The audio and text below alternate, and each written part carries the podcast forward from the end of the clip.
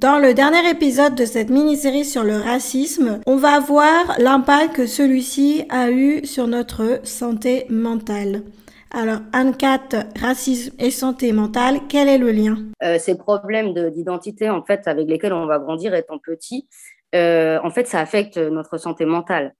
Et euh, il y a quand même un taux de suicide qui est énorme en fait dans l'adoption internationale, à côté par exemple de la, de la population générale. En fait, si on regarde les taux de tentatives ou de suicide euh, chez les adoptés, ils sont énormes.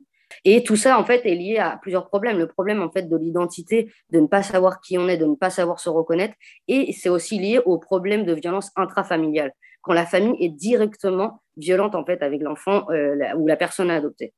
Euh, le problème qu'on retrouve dans les familles, c'est que c'est toujours le problème de l'adopté. C'est jamais en fait les parents euh, qui seraient le problème dans une famille d'adoptés. Donc on envoie, euh, en fait l'enfant souvent à réparer chez le psychologue, mais on enlève toute sa responsabilité du fait que ça peut être nous qui avons créé, donc les parents adoptés.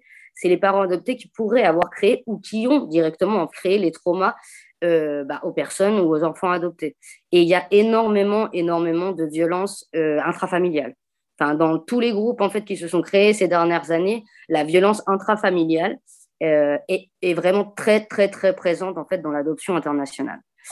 Euh, il y a aussi le racisme en fait qu'on va vivre en dehors de la famille, qui va se retrouver euh, par exemple à l'école, qui va se retrouver, j'en sais rien, par exemple dans des activités qu'on va faire qui sont liées, je sais pas, au sport, à la musique qu'est-ce qui va se passer? En fait, les, enfants ne sont pas, sont pas préparés, parce que les parents en fait ignorent le racisme.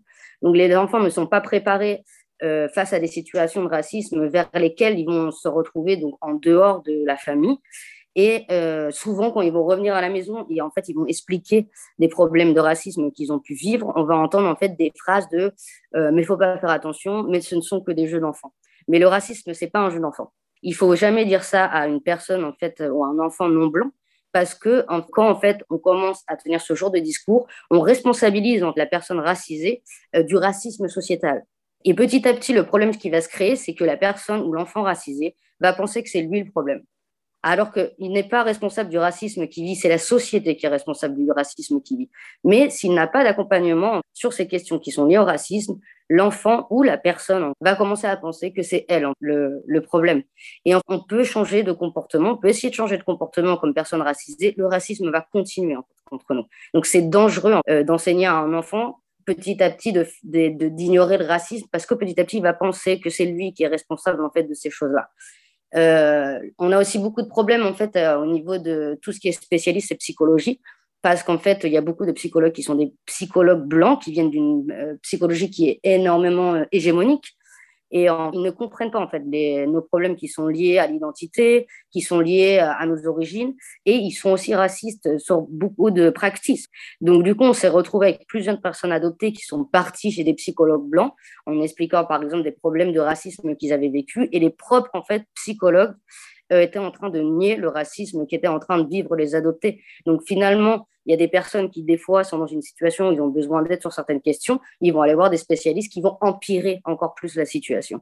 Donc, c'est vraiment, c'est quelque chose qui est vraiment très problématique.